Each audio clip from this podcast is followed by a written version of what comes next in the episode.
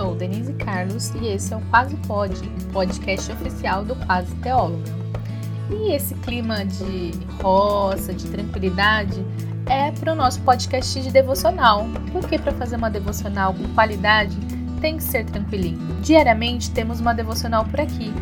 Faremos a leitura da Bíblia durante um ano, durante todo esse ano de 2022. Por dia, farei uma reflexão junto com vocês com base nos capítulos lidos. Vamos lá?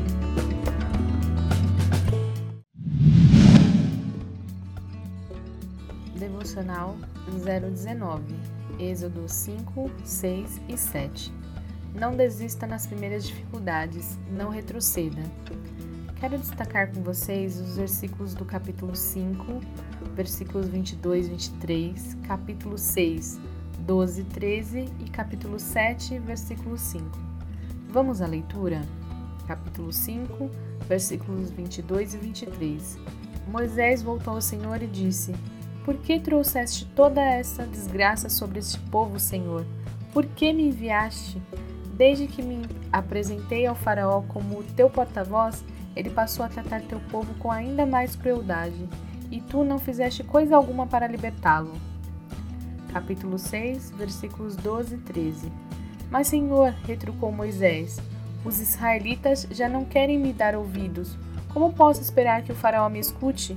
Tenho tanta dificuldade para falar. O Senhor, porém, falou com Moisés e Arão e lhes deu ordens sobre os israelitas e sobre o faraó, rei do Egito, para tirarem o povo de Israel do Egito.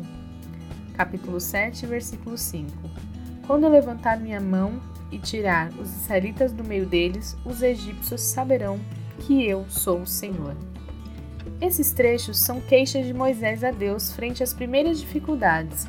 E percebam que seu principal argumento desde a primeira vez que Deus o chamou é não saber falar, mesmo Deus providenciando Arão para falar por ele, e dando estratégias e respaldando tudo que ele deveria falar e fazer. Não seria isso uma muleta? Uma desculpa? Moisés, a princípio, estava empolgado para falar com o faraó através de Arão, tanto que eles se apresentam.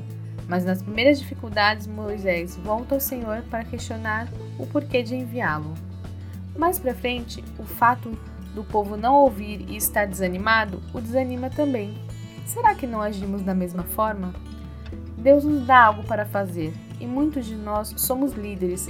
Na primeira dificuldade com os liderados e demonstração deles de desânimo, vamos reclamar para Deus e nos contagiamos pelo desânimo. Deus tem seus propósitos. Ele já tinha revelado para Moisés que ele endureceria o coração de Faraó. O propósito de Deus era mostrar quem era Senhor aos egípcios.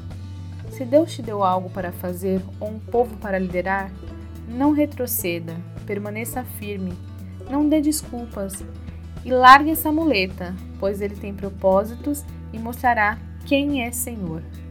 E essa foi a reflexão de hoje. Vem refletir conosco durante todo esse ano. Segue o Quase Pode, se inscreve no Quase Teóloga no YouTube e me segue no Instagram, arroba Quase. Assim você não perde nadinha. E não esquece, até amanhã! Esse podcast foi produzido e editado por Denise Carlos, Quase Teóloga Produções.